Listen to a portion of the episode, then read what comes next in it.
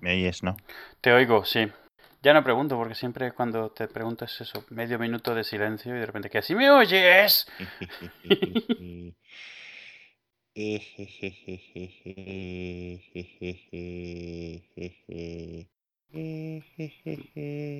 Veo que te hace bastante gracia. Mm, Me hace toda la gracia. Estaba el otro día. ¿Cómo se llama el programa este que, que narra el Segura con cosas viejunas de la tele? ¿Qué segura? Santiago Segura. Tiene dibujillos de Forges y Santiago Segura narra en los, en los 80 los niños, no sé qué, y mu- muestra vídeos eso de la tele de los 80 y Ah. tal. Cuéntame. No. Trocitos o algo así. Sí, no me acuerdo cómo se llama, pero otro día lo estaban poniendo y estaba. Había eso como que la infancia de los 80 y eso, y los 70. Y estaban que si el, el petete, el topollillo, los parchises y tal. Ilse estaba fascinada viéndolo. No se podía creer que alguien viera esa basura. Porque claro, para ella todo eso se ve como, como muy de andar por casa, ¿sabes? Muy de, de- de bajo presupuesto hogareño. No le hacía gracia ninguno de los chistes, le daban bastante miedo todos los tíos disfrazados. Y me decía, pero esto lo veías tú de pequeño, no te da pesadillas, no sé qué. Y yo, no. ¿Qué estás haciendo? ¿Te estás enviando push bullets a ti mismo para poder leerlas y pensar qué querías hacer cuando te lo enviaste? Eh, no, estoy abriendo un montón de enlaces para... Vamos, lo mismo. ¿Esto para qué me lo habré enviado? Mm, mm, ¿Qué querría decir aquí? Mm, No, yo lo sé perfectamente. Sí, claro. No lo dudo ni un instante. Mira, hoy me toca a mí hacer esto.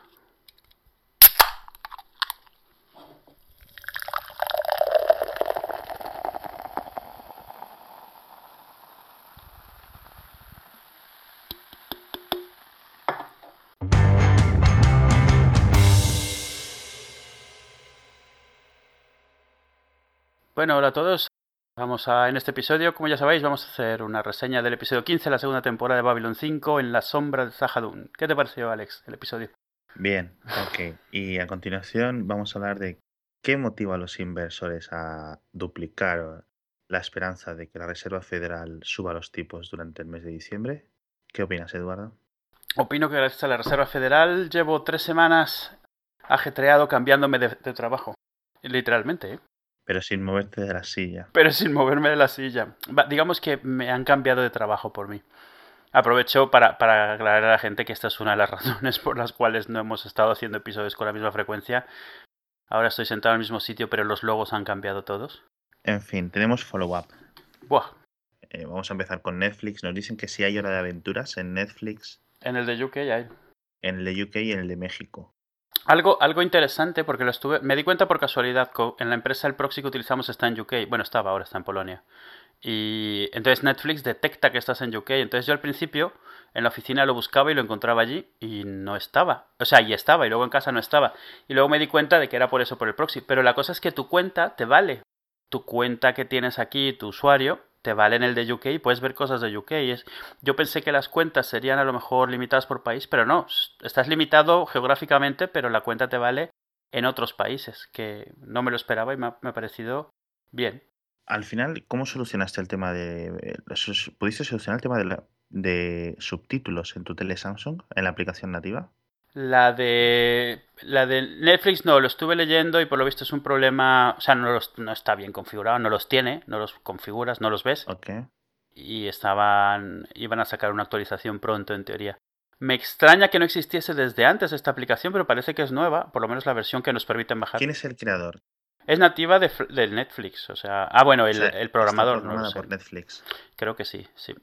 No, curioso, curioso, curioso. Muy extraño porque es una de sus grandes bazas, el tener todos los idiomas y el tener los subtítulos, pero no puedes elegir, todo está en, en doblado, o sea, todo está doblado. Ya. Yo, por ejemplo, uno de los eh, impedimentos o de los mayores dolores de cabeza que me está dando Netflix estos días es que no hay subtítulos en inglés. Estoy muy acostumbrado a usar closed caption para los subtítulos para sordos. Algunas series o algunas pelis los tienen, pero es muy raro. Yo es que no recuerdo ahora qué peli fue que miré y tenía como cinco idiomas y como tres idiomas de subtítulos, que me extrañó porque hasta ahora solo había visto dos idiomas y uno de subtítulos. No, es curioso, es curioso que poder cambiar, por ejemplo, para cuando lo- vosotros estéis escuchando esto, yo ya habré acabado de ver Aníbal porque estoy viendo demasiados episodios. Es curioso poder cambiar la serie a portugués, pero no tener subtítulos en inglés. Me ha parecido un poco curioso. Y he estado mirando y por lo visto casi todo lo que veo no tiene subtítulos en inglés, así que raro. También nos comentan que si queréis ver, si tenéis alguna tele, nos han comentado el tema del eje. No sé si en otras Smart TV es igual. Con poder cambiar la configuración a que estéis en, un país que ya lleve tiempo Netflix y en principio os debería aparecer la aplicación si no os ha aparecido ya. Pero vamos, a mí lo que me está contando la gente es que eh, a partir del día que se activó en España, el canal de Netflix en, diferentes de, sus dispositivos, pues en un Tivo, en una Wii U, les ha ido apareciendo la gente en España en la, primera semana. Sí, así que vamos, la mía fue así, mi Smart TV es de 2012 y apareció al día siguiente el anuncio, la aplicación sola, porque como funcionan estas es que la mitad de las aplicaciones tú no las controlas, te las mete la Smart TV. Y apareció bastante prominente esa, la de clan y una de ejercicios. En fin, Apple TV. Lo compré el día que lo anunciaron a la venta. O sea, que me llegó. Sí, bueno. Llevo muchos años esperándolo. Y bien, me llegó un día antes o dos días antes de que, que empezase a estar en las tiendas. Sí. Enseguida, obviamente, me metí a la tienda, estuve viendo la interfaz, eh, las diferentes aplicaciones y eso pocas cosas malas tengo que contar, la verdad. No sé si quieras que entremos en algunas cositas. Sí, por supuesto, porque yo lo he estado probando, no, lo he comprado yo, pero he estado probando uno. Llevas ocho horas al día en la Apple Store ahí dándole algo. y bueno, la verdad es que tiene muy buena pinta. Tiene sobre todo potencial. Es posible que en plan para Navidades caiga, pero no le acabo de ver, no, no tiene ese precio y no es un mal precio, ojo, para el cacharro que es. Simplemente como que me da un poco de, uff, 200 euros, porque obviamente voy a ir por la versión de 32 gigas. No le veo mucho sentido a la versión de 64, que no sé si es la que has comprado tú.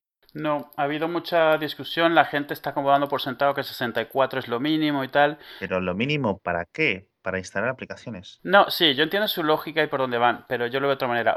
Por un lado, en teoría, si tú estás viendo muchas cosas, las bajas y las vas cacheando. Por otro lado, las aplicaciones, los juegos, es cierto que si bajas muchos juegos puedes sumar bastante. Cierto. Yo la realidad es que no, no lo veo. Por, por dos razones. Primero, porque yo prácticamente todos los vídeos que veo es o Netflix, que es streaming, o Plex, que no estás en el Apple TV. Con lo cual, vídeo poco me va a ocupar ahí, excepto lo que sea para caché y cosas así. Exactamente ese es mi, razonamiento para elegir la de 32. Y el otro es porque la gente te dice, es que un juego son 200, pero puede bajar hasta 2 gigas, hasta 4 gigas, sí, pero también es cierto que el sistema operativo que trae el Apple TV puede ir borrando y que luego lo tenga que bajar de nuevo, con lo cual no me preocupa. Si un juego no lo juego y está ocupando 3 gigas, pues se los va a quitar y ya los volveré a bajar, así que tampoco me preocupa eso. Lo que sí que habían estado haciendo las reviews estadounidenses, no sé si cuando empezaron a salir las, eh, las reviews en medios en castellano, mm. es que Siri funcionaba tan bien como decían. Y otros están diciendo que no, que es fantástico. Entonces estoy un poco confundido con eso. ¿Tú qué experiencia tienes?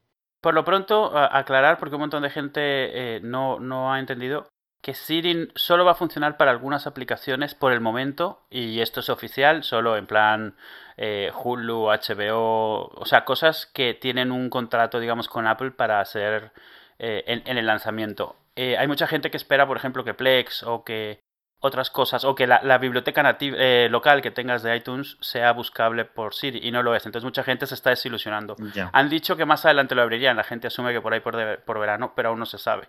Lo otro es que hay ciertos conflictos si tienes una región pero con un idioma diferente al de esa región. Por ejemplo, el Apple TV en inglés, pero tu región España, le causa muchos conflictos a Siri y termina no funcionando si pones español y España, entonces sí funciona, pero claro, la mayoría de proveedores de contenido no los tenemos nosotros, no tenemos HBO, no tenemos Hulu, o sea, o sea no, lo, no lo tienes instalado localmente, entonces ni siquiera te lo sugiere, entonces te sugiere muy poquitas cosas de las que tiene en su en la Apple Store directamente, en la de películas y en las series, pero además a eso le tienes que añadir que la mayoría de estos desarrollos que se han hecho para Siri funcionan todavía mejor en inglés es como el primer idioma en el que lo hacen. Entonces eso que haces de, dime películas de acción, eh, que sean de James Bond, en las que salga no sé qué, ese, eso que le llaman conversación contextual o algo así, en el cual Siri entiende que lo que le estás preguntando está relacionado con tu búsqueda anterior, en vez de ser una pregunta suelta. Eso todavía en español no está igual de Por supuesto. niquelado, digamos. Y lo mismo pasa con el iPhone, o sea, en el iPhone te das cuenta de que empiezas a preguntar y se empieza a hacer un lío tremendo No sé de qué dependa o no sé si es porque tiene que tener en cuenta muchas más estructuras gramaticales y se confunde muy fácilmente. Pero para mí el Apple TV está en el mismo estado que está ahora mismo el iPhone si lo tienes en español. O sea, en la misma calidad de las búsquedas y eso. Es bueno, primero, mientras sepas cómo preguntarle las cosas.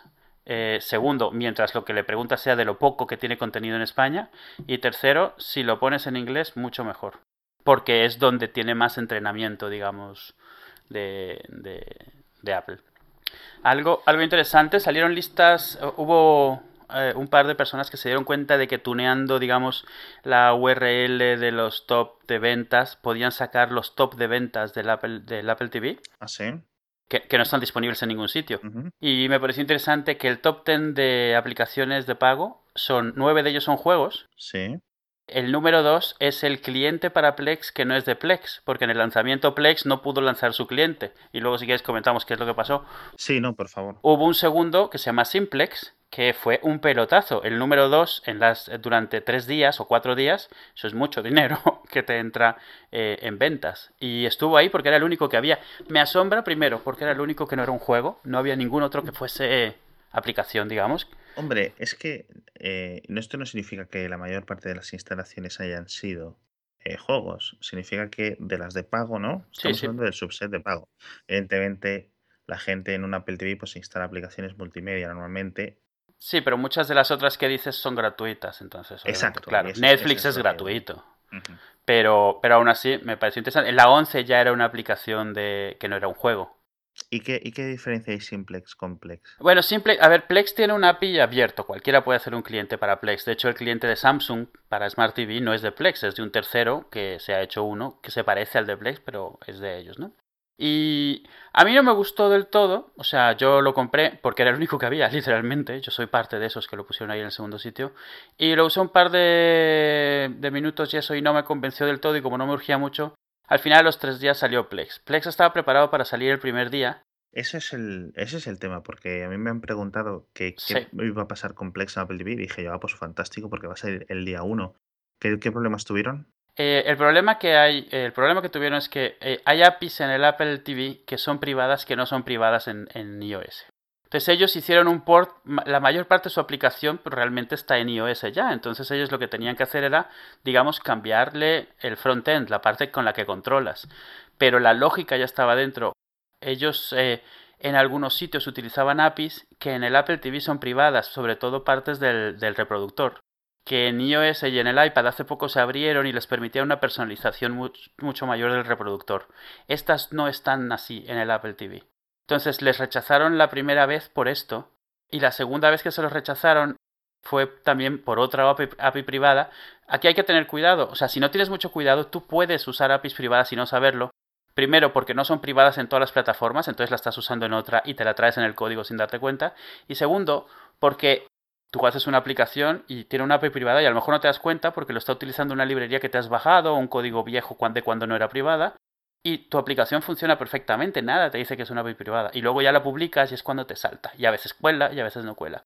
La segunda del el, problema de, que tuvieron fue Plex se refresca a sí mismo muchas veces. Cada vez que cambias de pantalla se refresca por si ha habido algún cambio, si has visto un episodio para que te salga el siguiente, si has añadido películas, etc. La forma en la que estaba refrescándose no era, digamos, la que debía haber sido y les rechazaron la aplicación por esto. Y ya para poder sacarla, metieron un botón muy grande arriba que dice Reload, que es para que a mano te vayas ahí arriba y le des Reload. Tú ahora ves un episodio de una serie, lo acabas, te vas a la pantalla principal y sigue estando ahí como, como pendiente de verlo. ¿Por qué? Porque el servidor ya sabe que lo has visto, pero el cliente todavía no, no ha refrescado esa pantalla, porque la tienes que refrescar a mano. Es un hack para poder sacarlo para no tardarse más días, pero está claro que está han hecho que lo que sería una versión 1.0 por las rejections de Apple se vuelva una versión 0.9 y realmente la 1 real a fines de tener estas cosas limpias vendrá unos días después cuando encuentre una forma de darle la vuelta a las limitaciones del Apple TV. No te quería interrumpir, pero... Pero no me interesa. Para los oyentes que no sepan, una API privada... Bueno, una API es una interfaz de programación entre aplicaciones. ¿ok? Es decir, con una, con una aplicación habla con otras, con un software habla con otro software. Sí, por poner un ejemplo muy rápido, hay una API para eh, descomprimir zips. Entonces tú tienes un zip y accedes a esa API, de alguna manera le dices, tengo aquí un fichero .zip y tengo aquí un destino. ¿Me lo puedes descomprimir? O el API puede decir, tengo aquí un fichero, dime lo que tiene dentro. Y entonces el API del zip te dice qué es lo que tiene el zip dentro, o te lo descomprime, o te permite cambiarlo. Pero tú no, tú no has hecho el código para gestionar el zip, sino que esa API es quien tiene el, código. Y tú la estás usando. Una API, a final de cuentas, es como si estuvieras eso, utilizando el programa, un programa de alguien más, normalmente el sistema operativo.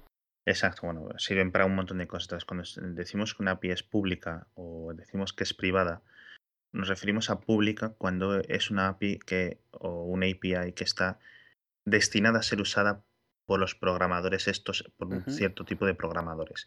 Y una que es privada puede ser que esté documentada, no documentada, es decir, que esté explicada por los propios desarrolladores, en este caso Apple. Mm. Y si es privada significa que existe, se puede usar en el sentido de que físicamente es usable, pero el desarrollador de la base no quiere que se use o bien porque no, o bien porque no es estable, porque está limitada a unas cosas suyas, etc. Esto es lo que se refiere a una API privada. Y, a veces porque simplemente no está completamente documentada o porque solo se puede usar de una cierta forma muy específica. Y algunas veces, muy raramente, porque tenga eh, temas de propiedad intelectual o algo. Por ejemplo, había una API, privada, una, una API privada para utilizar el aspecto específico de las aplicaciones profesionales para profesionales de Apple, esas que son mm. como fondo oscuro, letra pequeñita, y tú lo podías usar, pero Apple no te permite meter una, una, en la Apple Store una aplicación que las use, porque ellos se reservan esa API para sus aplicaciones. Cambiando de tema, vamos a volver a Twitter. Hoy, el tema del día de hoy en Twitter es... La estrella y el corazón. Madre mía, a nivel de dramas inventados, este yo creo que me parece uno de los mejores. Sí, la verdad. No sé si recuerdas, hace seis años Twitter, o 6, 7 años, Twitter funcionaba de una forma distinta. Si yo te seguía a ti, pero no seguía a una tercera persona que tú sí siguieras, yo leía tus replis, tus menciones a esa persona. Y un día me acuerdo yo, eran las 4 de la mañana o algo así, y recuerdo específicamente que estaba en el perfil de Pedro Jorge, de, de P. Jorge, y estaba leyendo los tweets tuyos que tenían con una persona. Y luego iba a la timeline y no los veía. Y yo, qué raro porque Google hizo que solo vieras las eh, menciones, digamos, de entre gente que, se, que tú sigues. Entre gente que sigues, sí. Exacto. Y eso me fastidió mucho y recuerdo poner eh, tweets enfadados al respecto. Y luego te das cuenta de que no, ok, Google tomó la decisión correcta a medida que iba creciendo Twitter, porque no, tiene, no tenía sentido que siguiera así. Aunque el tema este de los corazones no se acerca a nivel de lo que importa para la plataforma, sí es cierto y no sé si esto lo hemos comentado antes, a nivel icónico, mucho, nunca mejor dicho, asignamos diferentes valores mm. a un corazón que a una estrella. De hecho, no solo le han cambiado el icono, sino que han cambiado, ahora ya no son, no sé cómo lo han dicho en español, pero vamos, antes eran favoritos y ahora son likes, como en, como en Facebook. Y eh, entonces yo estoy muy de acuerdo en que se cambie a like, primero porque estoy, llevo tiempo diciendo, si Twitter quiere crecer, tiene que convertirse en algo más estilo Facebook, pero tampoco tiene que convertirse en Facebook, porque Facebook ya hay un Facebook. Entonces es una, es una línea muy fina por la que tiene que, que, trabajar Twitter. De hecho, también van a cambiar los retweets, no sé si lo has visto, y van, van a poner compartir. Eso es, un poco más... Sí, al final de cuentas esto es un poco, o sea, algo que Twitter se ha dado cuenta es que ellos no pueden controlar la plataforma, pero pueden influenciar cómo se utiliza. Al final de cuentas, tú las herramientas les das eso, cierto... Eh, a ver, sin entrar en semiótica y cosas así, pero tienen un significado y, y, no es solo que sea un corazón o no sea un corazón, al final de cuentas el, el medio te dicta cómo escribes. Es, es cierto que cada quien lo utiliza como quiere y como le sale, pero el hecho de que veas ahí un corazón, por mucho que quieras o no quieras, te hace más reacio utilizarlo para lo que eran los hate fabs Uf, cómo los odio. Cuando favoriteabas algo, pero porque luego ibas a, criticarlo o porque querías recordarlo para venderte con ello. El que sea un corazón, consciente, inconscientemente, te influencia en ese sentido. Y esto es totalmente cierto, o sea, y entonces ellos saben que pueden influenciar cómo se utiliza la plataforma. El hecho de que hayan likes y no on likes en muchas plataformas es esto también. O sea, es evitar cierto tipo de discurso y tratar de promover otro tipo de discurso. De hecho, yo no sé si recuerdo alguna otra plataforma, la estoy pensando, por ejemplo, en Pinterest también tiene me gustas. LinkedIn no, no sé, no tengo cuenta, no sé lo que tiene.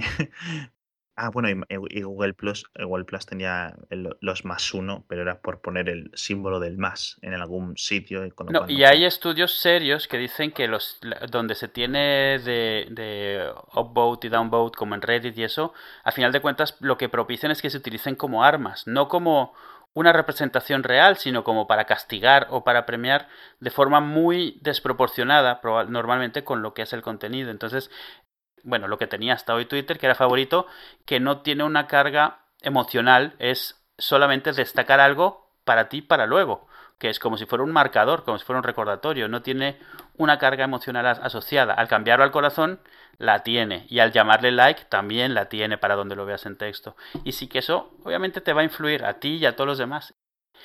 Una de las cosas que está intentando hacer Twitter, entre otras, es modificar el discurso que sucede en Twitter tanto para bien, o sea, para bien y para lo que le conviene, pero también para tratar de evitar la parte negativa. Entonces, yo creo que parte de esto es también que eh, son cositas pequeñas, pero es eso, tratar de ir direccionando por dónde van las cosas para poder aprovechar mejor la plataforma y poder aprovechar mejor a sus usuarios. Otra cosa es si funciona o no funciona. Sí, yo creo que sí, yo creo que va a cambiar la forma. Yo sí es cierto que uso mucho la estrella o el favorito, o usaba como marcador, es decir, como interesante, interesante, interesante, interesante, interesante. Eh, seguramente no me lo cambie mucho a nivel de, bueno, pues corazón, corazón, corazón, me da igual, ¿sabes? Es, indiferente. Pero bueno, mm, veremos, veremos cómo lo cambie, porque yo creo que para los usuarios más tradicionales, más normales, que son, no sé si son la mayoría o no, es posible que sí influya, como dices tú. El tema del de la semiótica es... Yo creo que es interesante a tener en cuenta. Obviamente Twitter efectivamente lo sabe. Claro, claro. Otra cosa que ha cambiado, no sé si esto, esto ha sido, es un poco más em, de desarrolladores o más, eh, menos del público general, pero no sé si te has fijado que en los botones nuevos de compartir en Twitter que puedes poner en cualquier página web, etcétera, ya no aparece el contador de tweets de veces que ha, ha sido compartida esa URL. No, no me he fijado, como ahora los tengo bloqueados.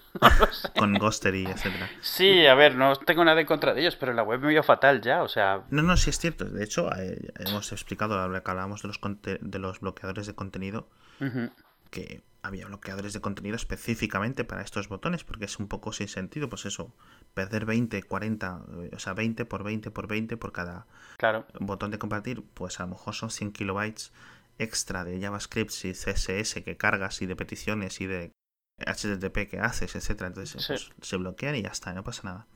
Bueno, pues han quitado el botón, perdón, han quitado el contador y este mm, estos botones usaban una API privada, justamente hablábamos del tema, que los desarrolladores vieron muy pronto los desarrolladores, porque esto es al final es una petición que hace la web y lo que esté por web es público y no puedes evitar mucho. Y ya han dicho que esa API la van a cerrar el 20 de noviembre. Mm. Así que ya nadie va a poder saber. Es posible que haya otros métodos alternativos, pero el público general cuando vaya a una web no va a poder ver 200.000 compartidos en Facebook, 200.000 en Twitter, etc.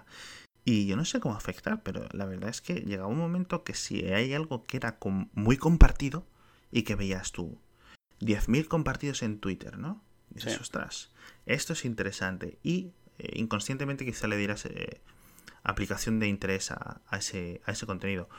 También hubiera funcionado de forma negativa o funciona de forma negativa. Si ves que algo tiene dos compartidos en Facebook, o perdón, en Twitter en este caso, pues dices, buf, nadie le interesa esto. No, y la realidad, lo comentamos alguna vez, se, ven se ve a veces muy triste entrar a webs que tienen por todos lados eso y todos tienen eso, uno, dos, uno, tres. O sea, casi sale peor. Pero claro, ¿qué vas a hacer? ¿Que solo te salga el número cuando tengas más de mil? Pues automáticamente a todos los de menos de mil estás poniendo uno, cero. Es como todos o nadie y, y a lo mejor Twitter ha hecho sus números y se ha dado cuenta de que si los quita es menos probable que empiecen a quitar los botones de las webs. Ahora yo creo que de todas maneras Twitter, Facebook están viendo cómo no cómo evitar que las webs empiecen a quitarles. O sea, yo hace tiempo en ah, bueno, yo hace tiempo compartí que había varios estudios que decían que esos botones no propiciaban más intercambio social, pero sí que eran una carga mucho mayor, o sea, para todos los que veían, todos los que estaban navegando, pero que realmente no creaban más lo que le llamaban engagement, ¿no? Y habían varios de estudios que obviamente depende tanto cómo mides como el público en el que lo mides. Pero claro, era una de esas cosas que si no pones, pues tienes que poner algo y pones eso.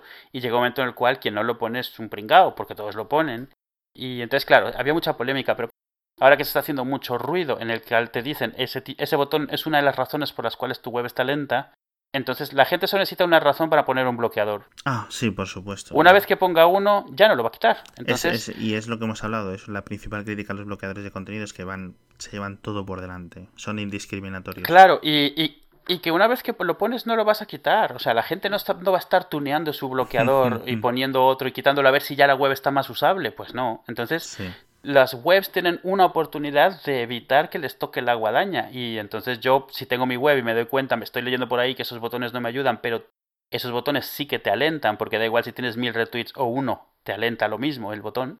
Dices, hombre, pues a lo mejor lo quito y pongo un botoncito que, me, que le lleve a Twitter y ya está.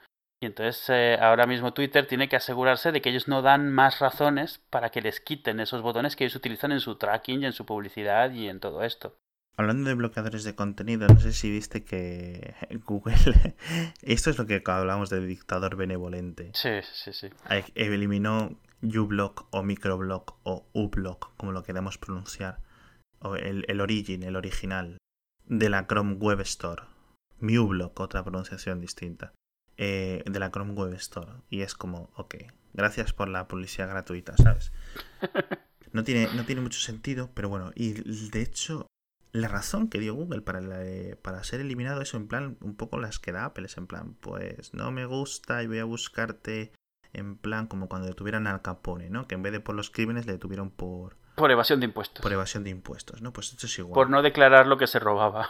Eh, no es como, vale, no te podemos decir que no hagas esto, así que te vamos a buscar las cosquillas dentro de la aplicación, así que...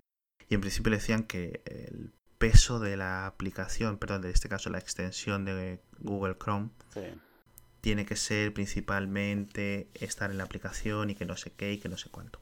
Sí, pero que te aseguro que te puedes arrascar y hay 14 extensiones mucho peores que no pasa nada. No, no, y la propia AdBlock o AdBlock Plus, que son mucho más usadas, eh, bueno, también son peores, por eso siempre he recomendado nuestros uBlock, etcétera. Pero oye, Veremos, veremos cómo evoluciona el tema. Yo no sé si va a volver pronto la web store de, plugins de Chrome o no, pero bueno, en fin.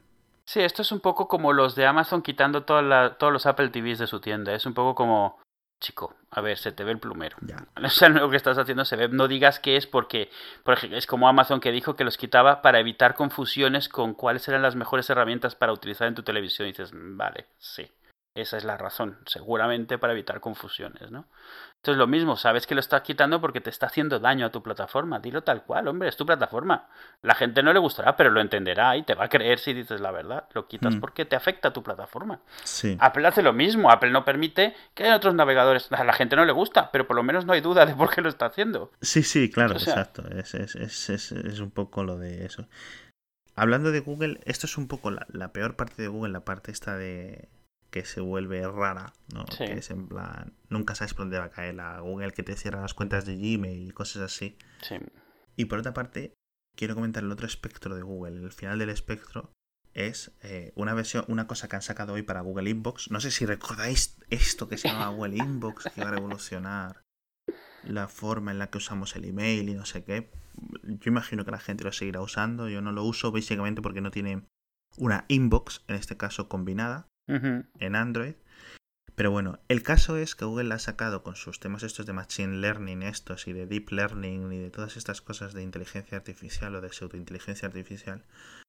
Bueno, perdón, no pseudo en el sentido de malo, sino pseudo en el sentido de, pues no, no sé, no sé por qué he dicho pseudo, pues porque no es completa, pues porque no es un GER, ¿no? No es un Samantha de GER.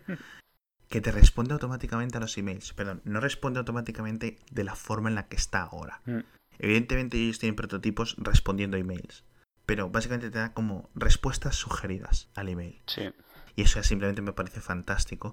Y estoy seguro que hay servidores de Google desde hace tiempo enviándose emails los unos a los otros, respondiéndose como si fueran bots. Hay toda una comunidad social de bots de, Google haciendo, haciendo amiguetes por mail, conversando y teniendo Exacto, Y, y me parece fantástico, ¿eh? Y me parece fantástico. Y hay algunas cosas de, de Google que son en plan, ok, solo lo comentamos el otro día con lo de Google Fotos.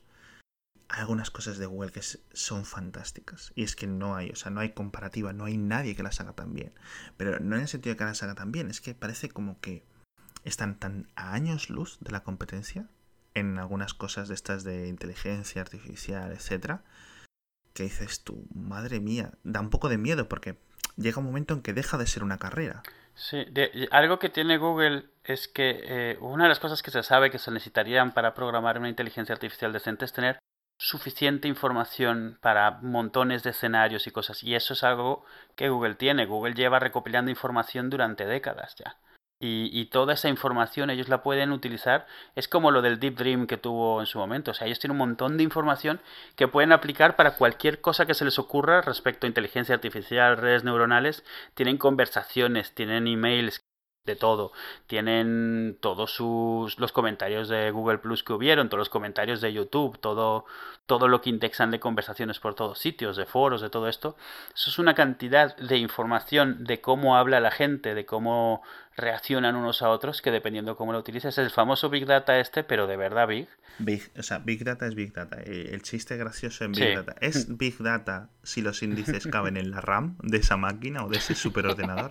Pues no, no es Big Data. ¿no? Es un poco el chiste del sector. Sí, y, la, el, a ver, el, el, oro detrás de todo eso no es toda esa información, sino el lograr encontrar cómo se relaciona entre sí, cómo una cosa lleva a otra. Y cómo combinarla, etcétera. Por ejemplo, no hay nadie diciéndole a Google, cuando pones Google Maps, aquí hay tráfico, aquí va lento, y de repente tú estás en Google Maps y te pone esta parte de la carretera en amarillo, esta parte de la carretera en rojo. Simplemente hay tantos teléfonos con Android y tantos teléfonos usando Google Maps en las ciudades que puede ver, ir viendo a qué velocidad van avanzando y se mueven esos teléfonos y saber dónde hay tráfico y dónde hay no. Y relacionando a, diferentes niveles un montón de datos y combinaciones, que es donde está la gracia. Mm. En las grandes ingentes combinaciones de datos que, por ejemplo, son exponenciales los, los niveles de la y, tal, que en cuanto encuentras el clic, porque no es combinar todo por combinar, porque eso es a nivel de computación es imposible, pero qué datos combinados son interesantes combinar y gastar recursos. Entonces, ese es uno de los más casos más ejemplos, eh, de los ejemplos más, más fáciles de entender para la gente. Es, nadie está diciendo a Google, aquí hay un semáforo, aquí hay un atasco. Google sabe que hay un atasco relacionando unos datos con otros. Sí, y, al final ellos utilizaron, ellos compraron Waze porque Waze es como cuando compraron YouTube. Waze tenía más hecho que ellos en ese sentido. Waze ya hacía esto. Tú si estabas usando Waze te aprovechabas del navegador y Waze se aprovechaba de lo que tú hacías y alimentaba la información de tráfico y eso. Tú puedes reportar en Waze que pasa algo y lo único que haces es ahorrarles datos. O sea, tú cuando reportas que hay un accidente, ellos lo ponen si realmente ellos ya pensaban que había, pero estaban esperando más datos. Si tú pones que hay mucho tráfico, realmente ellos no están tomándote lo que dices como la verdad, sino tú lo has reportado y otros seis lo han reportado, o tú lo has reportado, pero alrededor tuyo hay 10 que van a 5 kilómetros por hora. Dicen, pues vale, entonces sí, nos ahorramos seguir, seguir eh, recopilando datos, hay tráfico en este sitio. Y Google integró eso con lo que ya tenía. De hecho, ahora Google Maps y Waze realmente están, están tirando de los mismos datos internamente. Todo este tema es una cosa bastante interesante y ahora llega una explosión de computación en el que en todas nuestras casas, pues ahora yo por ejemplo en mi casa cuento sensores, pues voy a contar el micrófono, la cam... Vamos a, vamos a decir que mi teléfono tiene unos 10 sensores, ¿ok? Vale. El teléfono de mi mujer otros 10 sensores, el iPad 2 o 3, 4, el router tiene cierto tipo de sensores, los ordenadores ciertos sensores, ¿no? Va a llegar un momento en el que en mi casa haya docenas y docenas y docenas de diferentes sensores. Ya no solo en, plan cosas sencillas como el termostato, sino la nevera va a tener diferentes tipos de sensores, no solo de temperatura, sino del peso que hay dentro, cámaras, etcétera, cámaras analizando qué tipo de contenido hay dentro, qué tipo tal, eh, la, neve la, propia lavadora. Hay un montón de, va a haber un montón de tipo de, computación distribuida y tal. Es lo que se le llama el Internet de las Cosas. Los propios coches están llenos de sensores desde hace décadas y hoy en día más. Mm. Todo eso son datos y datos y datos y datos y más datos y más datos. Y está creciendo a niveles exponenciales. No solo cada vez vamos a necesitar muchos más, por suerte. Cada vez los discos duros son más baratos y tal, pero hay que guardarlos en algún sitio y encima hay que analizarlos, ¿no? Entonces el, eh, Google está en una posición, la verdad es que bastante envidiable. Y cuando yo decía que tengo miedo en el sentido, es que parece que no hay nadie que quiera intentar, ¿sabes? Recopilar toda esta información al nivel que Google, pero es que es tan difícil y es en plan, Google se lleva todos los mejores ingenieros Mm. del tema y, y- y- y- y- y poco más puedes hacer. O sea, sí es cierto que Apple, por ejemplo, la, información que recopila a través de Siri decide no utilizarla para, por ejemplo, darte recomendaciones en Apple Maps, por ejemplo. ¿vale? Google sí. Claro. Y aunque es cierto que es posible, perdón, es cierto literalmente que mejoraría mucho, no creo que Apple tenga la capacidad a nivel de ingenieros, a nivel de científicos, ahora mismo, aunque es posible que sí la tuviera, pero no lo parece, de realmente hacer útiles estos datos. Y aunque es posible que sí, pero es que aún así tiene que hacerlo. O sea, va a llegar un momento en que la diferencia entre Google Now y Siri va a ser tan dispar, a pesar de que estás, eh, está creciendo Siri en tal. La información, si simplemente Siri va a tirar de la información que hay en mi dispositivo, La local, sí. se va a perder mucha, mucha información. Porque entonces solo va a servir bien Siri si a Apple le das toda tu vida. Y Mm. la, el 90% de la gente tiene un iPhone, o tiene un iPad, y no tiene un iPhone, o no tiene dispositivos con HomeKit. Sí. ¿Vale? Entonces, la gracia de Google es que intenta estar en todas partes para recopilar la mayor parte de datos posible. Apple no, entonces, que tú entregas tu vida a Apple y tienes un Mac, un, Apple Watch, etcétera, perfecto. Seguramente Siri para ti en el futuro sea mucho más útil que para alguien que simplemente tiene una- un iPhone. Que esta decisión de Apple van a tener que cambiar en algún momento porque sí, se van a ir quedando atrás. Exacto. Y el punto, y el punto clave que lo ponemos, eh, lo pone la gente, lo suele poner la gente, o bien en el nivel de privacidad, es decir, no me hace falta un asistente personal inteligente o tan inteligente, simplemente quiero algo que me añada recordatorios y me añade citas al calendario y ya está.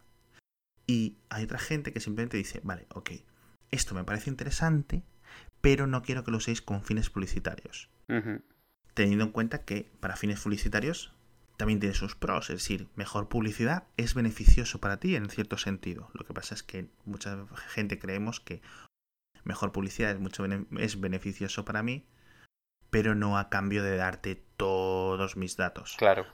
porque parece que no hay término medio. Entonces yo creo que Apple, al no ser una compañía de publicidad en general, en, en cierto sentido, como Google sí lo es, dirá, ok, vamos a echar el listón hacia arriba, vamos a, a levantar un poco el listón, vamos a intentar conseguir más datos, ¿vale? Y mezclar los datos y combinarlos, pero simplemente creo que no tiene ni la capacidad ni los equipos para centrarse. Es decir, Apple tiene la, capacidad de ingeniería que tiene, que para ser la gran la, empresa de tecnología más grande del mundo, vemos que a veces está como limitada. Es decir, por ejemplo, parece que el software del iPad no avanza a la velocidad que debería de avanzar, etcétera, ¿no? Pero- Sí, pero al final de cuentas eso es algo que si tienes la intención puedes al menos intentar crear ese conocimiento. Partes de cero o cerca del cero, pero Pero sí es cierto que hay, un, hay, hay una limitación de científicos y científicas. Es decir, es que al final son los que hay. Y ahora, por ejemplo, estaba recordando que Baidu, la empresa china, tiene eh, un montón de, de iniciativas de, de este tipo de, de, de deep learning y tal. IBM también tiene un montón. Es decir, no es que Apple, eh, Apple seguramente no esté ni en el top 10 ni en el top 20 el número de científicos que tiene ahí. Entonces eh, es difícil, es difícil saber cuáles son los planes, pero sí es cierto que yo creo que lo que decía antes, van a tener que subir el listón porque es que si no se van a quedar atrás. Y sí es cierto que Apple ha comprado dos empresas recientemente, una británica y una estadounidense, creo, una británica y una israelí, que se dedicaban, al menos una de las dos, creo que la británica, a lo de eh, tipos conversacionales a la hora de asistentes de voz digitales, ¿no? Asistentes Sí. de voz eh, como Siri, etcétera. Y es cierto que, porque tú no quieres decirle a Siri, oye Siri, y tienes que esperar a que Siri te responda y dice, ¿qué quieres? Envíale un mensaje a tal. Yo simplemente quiero gritar, Siri, envíale a mi madre un WhatsApp que diga tal. Y quiero que uses WhatsApp. O sea, es que no sí, ya está esta la tontería, limitación, claro. la limitación estúpida. Entonces, tiene que comprender lenguaje natural, tiene que comprender, tiene que hablar conmigo como si fuera una persona. Y eso a lo mejor no llega en 5 años, a lo mejor llegan 6 o llegan 10, cuando sea. Me da igual. Pero es Mm. el futuro. O sea, los asistentes digitales tienen que ser conversacionales. Es como tener una conversación. Es decir, obviamente no va a ser Jarvis, Ok. pero en el futuro sí lo será. ¿Cuándo es ese futuro, Alex? No lo sé. Sí, tiene que llegar ahí. sí. ¿Vale? Pero mm, estamos avanzando a ritmo que me parece, vamos. eh, o sea, yo, por ejemplo, en Android, yo a Google nunca le he dicho que me diga los goles del Atlético de Madrid. pero yo sé que recibo, no sé por qué, notificaciones cada vez que el Atlético de Madrid marca un gol. ¿De dónde ha sacado y cómo ha asignado Google esa información Mm. sobre mí? Mm. ¿Quién lo sabe? Esa es la magia de Google, eso es lo que me refiero con la potencia de Google. Que no Sí. tiene, o sea, le puedo preguntar a Siri cómo quedó, cómo quedó ayer mi equipo. Y, y iba a decir, no, lo siento, no encuentro tu equipo en la agenda. Cosas así. y cuando, por ejemplo, Google sabe, pues ha quedado 0-0 con tal equipo o no sé cuánto. Y esa es la diferencia, ¿no? Entonces, eh, al final tendrá que mejorar. Y digo Siri, como digo Cortana, que hay cierto eso, como digo Alexa, los de Amazon, como digo los Claro. asistentes que vengan y vendrán, etcétera. Pero bueno, hablando de un poco de estos de sistemas de inteligencia artificial, no sé si leíste un, un tema, una columna, un post que escribió mi amigo, mi compañero Jorge Valero, que decía no, el piloto automático de los Tesla no es realmente conducción autónoma. No sé si, bueno, ese era el título y básicamente iba por el tema de que obviamente pues es un- básicamente un crucero, no, un- una conducción de crucero muy avanzada. Sí. Eh, cuando nos referimos al Tesla es la actualización que comentamos hace un par de episodios que Tesla había sacado una actualización de software para sus Tesla S o sus no sé qué modelo de coche, tiene dos modelos, ¿no? Ujú. Que añadida, añadía conducción autónoma en autovía. Es decir, tú vas por la autovía, tú le activas ese modo y el coche te va cambiando de carril. Si ve que ese carril va más rápido, si ve que hay un obstáculo, si ve que puede, corrige el curso, toma las curvas perfectamente. A- Añadiendo a las cosas que ya tenía y que ya tienen un montón de coches, como lo de autoaparcar, etcétera. Pero evidentemente, pues no es conducción autónoma. Conducción autónoma es el 100% y conducción autónoma al 100% va a tardar mucho en llegar pero mm, va a llegar primero al... Es decir, se va a llegar un momento en el que casi cualquier coche, porque esto es una tecnología que va por software y las leyes eh, o las, entre comillas así, por decirlo así, de cuando se distribuye un tipo de nuevo de plataforma y es de software, va mucho más rápido. Y hay un montón de chips, porque esto no es mucho la capacidad de, de hardware, es decir, necesitas unas cámaras que no son caras, unos radares que no son caros de añadir, etcétera, pero el software necesitas y en cuanto alguien lo provea gratuito, como seguramente lo hagan Google y dif- diferentes compañías más, a cambio de conseguir esos datos, vamos a ver el 100% de autonomía a los coches en el 99% de las carreteras. Es decir, que a lo mejor yo para ir a mi pueblo los últimos 100 metros los tengo que hacer yo, ¿sabes a lo que me refiero? Porque es un camino de piedras. Básicamente la conducción 100% autónoma es decir, que decirle al, móvil que el coche venga a recogerme al portal, que entienda dónde es tu portal, que el coche se encienda solo, que desaparque y que vaya y te busque y que esté esperándote en el portal. ¿Vale? Y que tú luego le digas, eh, eh, la dirección a la que quiero ir es esta. La encuentre en el mapa, te la confirme a ti y te lleve. Tú te bajas en la oficina, por ejemplo, te subes a trabajar y el coche va al, parking de la oficina y se aparca solo. Eso es la conducción 100% autónoma. Mm. Da igual por dónde vayas, que el coche es totalmente autónomo en ese sentido. Actualmente tenemos varias partes. Tenemos la parte que vas en autovía, tenemos la parte de aparcar, etcétera. Pero hay pequeñas partes que son más difíciles de los que parecen. Todo esto es súper difícil, o sea, Sí, sí, sí. todo esto lo estamos dando por sentado hoy en día porque un Ford de 25.000 euros te aparca solo. Pero es que hace 5 años esto era como ¡buf! O sea, esto lo veías en Yo Robot, en la película. Sí. Y te parecía tan lejano, o sea, te parecía lejano del año 2100. Y estamos en 2015. Y tenemos varias compañías que están diciendo que esto en 2020 va a ser una realidad y va a ser extendida. Y es que lo estoy viendo al nivel que está avanzando, al ritmo que está avanzando esto. Va a ser así. Y me parece muy interesante. Me parece eh, interesante, tan interesante como para por- como para enfocarse en este tema y, y deberíamos de un día de traer algún experto, alguna experta en el tema. No sé qué te parece. Sí, sí, sí, encontramos Para alguno. Sí, No, o sea, quiero decir, pues, me gustaría tener alguno, así que podemos buscar. El, el- el tema aquí, o sea, no es difícil hacer que un coche conduzca solo en una autovía hecha para coches de conducción autónoma. El problema es el, el factor totalmente impredecible del resto de la gente, las calles que están hechas como sea que están hechas históricamente, la- el tema de los signos de tráfico que es una heurística a la hora que tienes que decidir qué signo te aplica, qué señal de tráfico te aplica, cuál es la jerarquía. Ahí hay una puesta a mano detrás de un árbol, pero esa es más importante que la que está muy grande porque está, no sé qué. Hay un montón de cosas que están diseñadas para que una mente humana, con esa capacidad que tenemos para, para, para sacar orden del caos, pueda encontrarlo. O sea, no es difícil hacer un circuito cerrado. Y es lo que hacían, por ejemplo, en Minority Report. En Minority Report, esos coches autónomos existían porque tenían sus propias carreteras. Era la única manera que los futuristas de esa peli lo, lo podían considerar.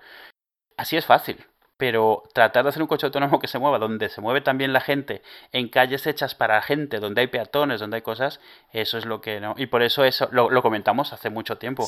Primero empezarán con cositas controladas, que era aparcar, eh, lo que te dice, o autovías, donde es bastante predecible lo que sucede, y ya luego Mm. lo es. Y todo este tema de detección de peatones, de detección de señales, ya hay varias compañías que lo hacen. Sí, y hay vídeos que son súper impresionantes. Cuando ves la versión que está interpretando el ordenador de lo que sucede, con diferentes Mm. iconos, lo que se mueve, alucinas porque te das cuenta de que lo que es detectar, detecta más cosas de las que tú detectas cuando vas Ah, conduciendo. absolutamente muchísimo. Ot- otra cosa es que sepa lo que son. Tú tienes, por costumbre, por suerte, por intuición, estás fijándote en donde es más probable que tengas que tener que fijarte.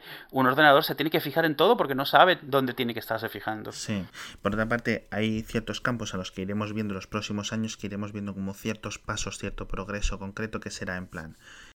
El coche frena si hay, eh, que esto ya existe, eh, tanto hay varias empresas israelíes, suecas, eh, holandesas, estadounidenses y chinas que están trabajando en el tema, de las que conozco y he estado mirando estos días. Y hay, habrá muchas más, obviamente, pero básicamente es si vas a. Si hay un peatón que está pasando por detrás de ti y tú justo estás, vas a dar marcha atrás y no te has fijado, no te deja el coche, el coche frena.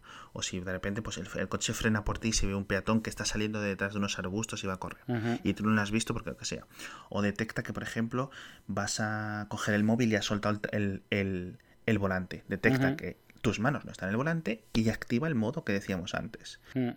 Todas estas cosas que detectan que simplemente saltan cuando tú no estás cuando el, el- el conductor falla por lo que sea, ¿no? Pues porque no es perfecto. Entonces él, digamos, da un, da un tiempo prudencial y dice, ok, yo tomo el control, ¿no? Cu- Cuando ciertos casos programas. Iremos viendo cada vez más y más y más de estos Claro, casos. y es poquito a poco, porque empezaron hace muchos años con lo que te pitabas si te cambiabas de carril, por ejemplo. Tú estás conduciendo, pero te distraes, lo típico que se te va un poco a la izquierda Exacto. y ya eso te pita. O sea, en, en- en- en coches en Estados Unidos es muy común que tenga el detector de carriles y si vas por encima de cierta velocidad no deberías estar cambiando de carril y te pita, te da un pitazo. O, por ejemplo, es, muy, es muy común, por ejemplo, tener a, a coches que van por el, el- el punto, el punto ciego en tus retrovisores. Claro. Pero tanto los radares como las cámaras del, del coche lo pueden ver perfectamente. Y te dice, y tú que estás en una en una autovía a 120 dices, bueno, ahora ya voy, me voy a volver a mi carril central o me voy a volver al carril de la derecha. Y resulta que te está pasando un coche ahí a toda velocidad. Y tú no lo has visto porque está en tu punto ciego. Pues eso es lo que te coge el volante y de repente el volante está duro. Sí, sí, sí, totalmente. Y de repente dices, ¿por qué está duro? Y ves al coche, ¡vum! pasándote por la derecha. Sí, sí, todo este tipo de cosas ha- han sido pasito a pasito. La tontería es si frenas de golpe se activan las intermitentes en muchos coches para que tú no tengas que ir a soltar el volante y apretar las intermitentes, que lo hace la gente en automático Sí. y que es súper peligroso. Entonces, todas estas cosas ya estamos en un punto en el cual tenemos un montón de estas pequeñas y a ver quién consigue ese, ese hito de poder juntarlas en algo que ya puede empezar a denominarse, aunque sea solo en cierto parámetro, en cierto universo muy reducido, en ciertos Sí. ambientes muy controlados, conducción autónoma. Y una vez que esté eso, Sí. va a empezar a ser a toda velocidad, va a empezar a, a Y evolucionar. ahora a mucha gente con la que yo hablo continuamente todos los días le cuesta verlo, le puede costar verlo. El problema es que va a ser tan gradual, pero tan inminente. Que de repente todo el mundo va a decir, ah, sí, claro, por supuesto, sí, esto iba a ocurrir. Sea, todos los que hoy digan, hombre, ¿qué va? ¿Cómo va a ser eso? Con lo que a la gente le gusta conducir. A la gente le gusta conducir, a la gente lo que luego le gusta también es ir mirando el Twitter y tomando un café cuando va al trabajo. Sí, claro. Sí, cuando la gente que le dice que le gusta conducir, suele, suele significar que le gusta cuando la carretera, en un atardecer bonito, tal. O sea, no es cuando estás en el tráfico, hoy he ido a la oficina lloviendo y tengo el contador este porque tengo uno de estos coches que se apagan cuando estás parado, para ahorrar o lo que sea. Sí. Entonces, tiene un contador de segundos ahorrados, tal cual. Y mi- mi- de mi oficina, que normalmente el trayecto de aquí son 20 minutos hasta allí, me marcó 17 minutos parado. Y era como, o sea, lo- casi el la totalidad de lo que normalmente hago voy parado. Yo no iba disfrutando ese tiempo Sí, para sí. adelanta dos metros, para adelanta 10 metros, para... Eso nadie te puede decir que disfruta eso, porque no es cierto, nadie lo disfruta. Sí, disfrutas cuando eso, vas en la carretera con musiquita rica, hay eso, un atardecer sabroso y tal. Hombre, No, claro, yo, todo el mundo, hasta el que va, y sobre todo el que no va conduciendo, disfruta también. Yo es lo que suelo decir esto es, ah, no, a mí también me gusta conducir. A mí lo que no, lo problema es cuando llevo 10 minutos conduciendo y me gustaría estar mirando el Twitter. Sí, claro, exacto. O sea, está ahí, estoy calentito aquí con los asientos calefactados, Sí. aquí tan tranquilín y me estoy quedando dormidito. Además, eso, vas en una recta, el coche ya no se siente, ya no vibra, ya no suena, pues vas arrulladito, hombre. A mí tampoco lo que me gusta es tener que bajarme no sé cuántos pisos al garaje a por el coche. Nah, Yo quiero bajar al portal y que el coche esté ahí. Encendido y con el aire ya puesto para que esté ya. Exactamente, exactamente. Sí. O que cuando el coche esté eh, a 40 grados y note que tú y el smartphone le diga el, el- smartphone y, el- y- y tu teléfono, eh, perdón, el- tanto tu teléfono como el coche, ven que te estés acercando y que vayas hacia el coche, que arranque, que vaya poniendo el aire acondicionado, etcétera. Es que son las pequeñas cosas. Sí, Y sí. todo esto va a llegar. Y es que, y además, no es que no va a llegar a los coches de 100.000 euros. ¿Vale? Porque esto solo tiene sentido cuando lo haces a escala y no consigues escala con los coches de Hombre, 100.000 como todo esto empezará ahí, pero eso en dos, tres años ya se habrá cascadeado abajo como opción para los normales. Yo creo que ni tanto, porque realmente no es costoso añadirlo. Sobre todo cuando tienes en comparación, eh, eh, cuando tienes en cuenta, mejor dicho, los costes de escala. Es decir, que, que Ford lo implemente en los 20 coches, 20 millones de coches que va a vender este año. No, no es costoso, pero yo no sé si sea un factor el hecho, claro, si lo masificas también la posibilidad de errores o de demandas también se multiplica. Entonces, No, porque al final todo esto lo tienen los abogados, ya lo tienen más que preparado. Es Sí, decir, por ejemplo, cuando el Tesla te dice no quites las manos del volante con este el modo de este modo, digamos que mira, mi compañero Jorge Valero decía de modo de ¿cómo se dice? crucero, ¿no? De modo Sí. de crucero vanagloriado, ¿no? Y la gente, y yo sé, he visto como 50 vídeos de YouTube de la gente con las manos en la nuca, así en plan disfrutando. Vamos a ver. es no. que apoyan las rodillas. Exacto. Exacto. Y ya no solo es eso, sí, hay coches aquí en la propia Europa que desde hace 15, 20 años tienen este modo del regulador de velocidad Ah, sí, sí. y tú no tienes ni que ir tocando pedal ni nada, giras un poco el volante de vez en cuando, pero Mm. Y poco más, yo creo que por ahí lo podemos ir dejando. Sí. Para Eh, no eh, tengo un follow-up muy rápido. En el episodio pasado. eh, pero vamos, es para ti. En el episodio pasado eh, comentaste cuando decías que, que Twitter tenía que ponerse las pilas porque esto no puede seguir como decías, como en mis tiempos del IRC. Y, Ajá. y- y en el momento te lo comenté, pero por comentarlo después, realmente en los tiempos realmente viejos del IRC era lo contrario. O sea, tú comentabas eso de que de la civilidad y de, y de el, el- el El tener- civismo. Sí, el civismo, gracias. Joder, estoy fatal. Eh, y la cosa es que en esos tiempos de IRC no existía la posibilidad de ser anónimo en Internet. Tú en IRC te logabas con tu mail real. Ver, Entonces, eh, la es que gen- no sé si tus tiempos del IRC fueron mis tiempos del No, por IRC. eso. No, lo digo porque como dijiste, como en tus tiempos del IRC, yo me acordé de los míos. Ah, ok. Y el problema es que ahí, o sea, no solo eso, como tu cuenta era o de una universidad, o de un centro de investigación, o de gobierno, y, y estabas con nombre y apellidos, bueno, con tu email literal, todo el mundo se portaba muy bien, porque existía, no existía esta implicación de, anonim- de anonimidad que hoy puede haber. Entonces, tú eras muy rastreable, tú la liabas y eras tú con tu nombre quien la estaba liando, a menos de que alguien te hubiese robado la contraseña. Entonces sí que había muchísimo más eh, o sea, se hablaban de todos los mismos temas, pero la gente se controlaba mucho más, como cuando estás frente a frente con otra gente, que te controlas mucho más, porque eres tú con tu cara diciendo las cosas. Exacto, sí. Y es, aunque eso es cierto, ahí influían dos cosas. Bueno, yo primero, primero me refería a las épocas de los IRCs un poco más. El chat de Terra y estas digamos, cosas. de después de las cuentas de email gratuitas, ¿no? De, Mix, de Mixmail, de, de Hotmail, etcétera, Sí. en los que la identidad era una cosa mucho menos férrea de lo que era mucho antes.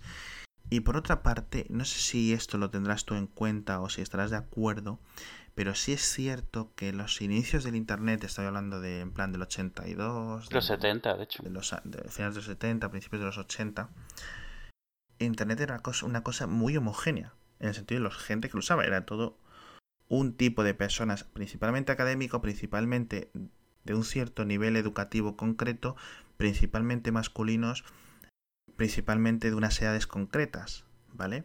Entonces, Sí, no, excepto en lo último, que todos eran mayores de edad por regla general, pero del otro no era bastante heterogéneo pero por otras razones. Había todo tipo de universidades, todo tipo de escuelas y sobre todo todo tipo de, de organismos de... Eh, sí, pero no creo que fuera tan variado. no, no, créeme, yo las cosas que he visto... O sea, a mí no me sorprende el Internet de ahora por el Internet de entonces, que lo conocí, y eso fue ya en el 91. No lo sé. Sí que lo que no existía, por ejemplo, era... No había menores de edad, por definición, porque como tenías que estar en una universidad o en un trabajo, pues no había menores de edad, sí que existía eso. Y lo que sí es cierto, no voy a decir un, o sea, un, una, una homogeneidad en gustos, pero sí que tenía que, normalmente tenías que estar por encima de, de cierto nivel, eh, como dirías, económico, académico, no muy alto, pero el simple hecho de poder estar en una universidad o de... El simple hecho de poder conectar. O de tener un trabajo de tener un ordenador en la época con suficiente capacidad un modem, una conexión de datos eh, suficiente, etcétera, eran unos listones muy superiores a los que hoy existen hoy sí, en día. y para la gente que no lo tenía es porque lo utilizaba en el trabajo o en donde tenía que controlarse también muchísimo. Mm. Entonces sí que eso, obviamente eso influye muchísimo, por supuesto, y en parte era lo que quería decir eso. O sea, había mucho más, mucho más civismo porque muy poca gente podía darse el lujo de no ser civilizada y mantener el, puesto que tuviese o, seguir utilizando Internet. de todas formas, es cierto que yo estaba hablando del IRC del 98. sí, luego lo pensé y estabas hablando más. Precisamente, el IRC dejó de, empezó a ser anónimo porque el hecho de que fueses tú identificable también te abría la puerta a ataques y a hackeos y a cosas. Y entonces empezó a permitirse que tú te registrases, pero que no se pudiese ver quién eras. Y empezó la anonimidad. de hecho, empezó anonimidad en en IRC y este tipo de cosas mucho antes incluso de que hubiese una de que hubiese la web y de que hubiese los chats en web y cualquier mm. servicio social de todos estos. Y ya ahí es donde sí que empezabas a ver pues la, la impunidad de ser anónimo, puedes decir lo que sea, o sea, y te banean esa cuenta y creas otra, y a menos de que baneen tu rango de IPs, tú sigues con eso. Exactamente, eso era un poco lo que queríamos comentar. Sí. Bueno, recordad que a mí me podéis seguir en arroba somospostpc en Twitter, a Edu le podéis seguir en arroba edu, un nick mucho más sencillo, más bonito y más todo. A nosotros nos podéis seguir en arroba hacia falta eh, y bueno, haciafalta.com para lo que queráis. Podéis enviarnos mails a mí a alex arroba haciafalta.com, edu arroba haciafalta.com para mi compañero. Mi compañero. Y si queréis ir a ponernos alguna reseña en iTunes, que es podcast.haciafalta.com, o buscáis hacia falta en, en, podcast app de iTunes o en de iOS o en iTunes, a donde queráis. Mm. Y nos dais muchas notas y muchos favoritos, bueno, ahora corazones en Twitter y muchos retweets y muchos me gusta y muchos suscribiros a nuestro canal y todas estas cosas. Adiós. Adiós, corazones.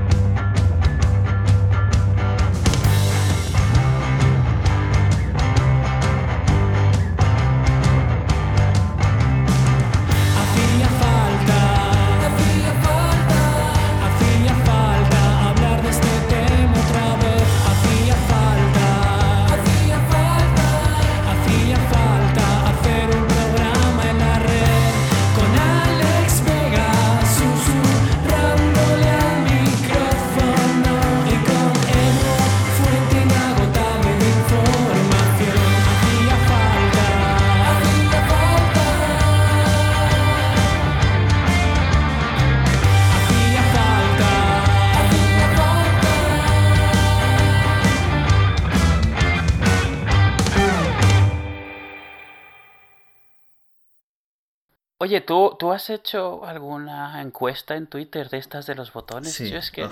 Dios. ¿Esto qué es? ¿Twitter tratando de evitar el RT si pelos, eh, fabs y pies? Espero que sí, espero que sí. esa era fácil de manipular. Tú ponías la que querías que triunfase en el RT y así. Exacto. Exacto, porque conseguías mucha más difusión. Sí, sí, sí, sí, sí, sí. Pero bueno, no sé. Sí, sí, sí, sí, sí, sí. No quería comentarlo, pero es un poco. Es que yo lo tenía aquí y dije, ¿para qué? Porque me parece un poco chorra, la verdad.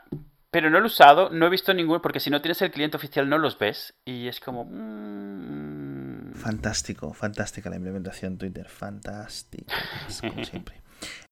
En fin, eh, la sorpresa de hoy es que los primeros 38 minutos del podcast están sin, con el call recorder sin activar. Pero tío. Ya. Entonces, el único problema es que cuando meto tu audio sí que se puede oír un cambio. Vale, y si no usas tu audio para mi audio, es decir, todo el, todo el episodio ya está. A ver, el, micrófono que tienes ahora graba muy bien, así que incluso el que yo grabo no está nada mal, ¿eh? Han, los de Ringer han sacado una actualización, ya lo han extendido, ya es multiusuario, ya es todas las plataformas, ahí están, hay tres o cuatro plataformas haciendo ya lo mismo, superpuestos, ha sacado Google lo de Google Podcasts. Podría estar, ah, que no tienes un Apple TV, podría estarme horas mirando los screensavers estos de vídeo del Apple TV. Video. Ah, eh, lo- has visto que los puedes poner en los Mac, ¿no? Pero, no, sí, pasé el enlace hace unos días con todos los vídeos y hay uno que se ha hecho, son MP4s. Entonces, o sea, a- a- uno se ha hecho un screensaver que los pone al azar, pues claro, o sea, es un player, Exacto, a pantalla eso, completa, eso. o sea, no... Eso, eso es, eso es, eso es. Y muy chulo, justo estaba ahora el de Nueva York, que es la vista desde arriba de noche, la calle, pues, tremendos. Eso me recuerda, hay una peli de los años 70. fue en 1980. Se llama El mundo está loco, loco, loco. No, los dioses deben estar locos. Y están en Australia o algo así. ¡Ah! En África. Y la gente en los coches, como hay que cruzar el desierto y eso, Sí, ponían como el ahogador, tiraban un acelerador que era manual y se iba, se metían a caminar por el resto de la furgoneta y eso, mientras tiraba la furgoneta a toda pastilla, porque no había nada contra qué chocar, nada hacia dónde desviarse, la dirección más o menos general era la misma durante un par de horas. Y me, llamó muchísimo la atención porque la gente ponía la palanquita esa, que era un acelerador pero manual, y se levantaba a caminar por dentro de. Era como una furgoneta de viaje y tal. Y todo como, pero bueno, ¿qué es esto? Y me, conta, me, me explicó mi padre, pues yo estaba muy pequeño, que era eso, que es que en algunos países donde hay unos, esos 700 kilómetros de, de, de desierto, sí. pues tú tiras recto. O sea, no, no. Sí, ¿qué, qué claro. vas a- qué va a pasar? ¿Con quién te vas a dar?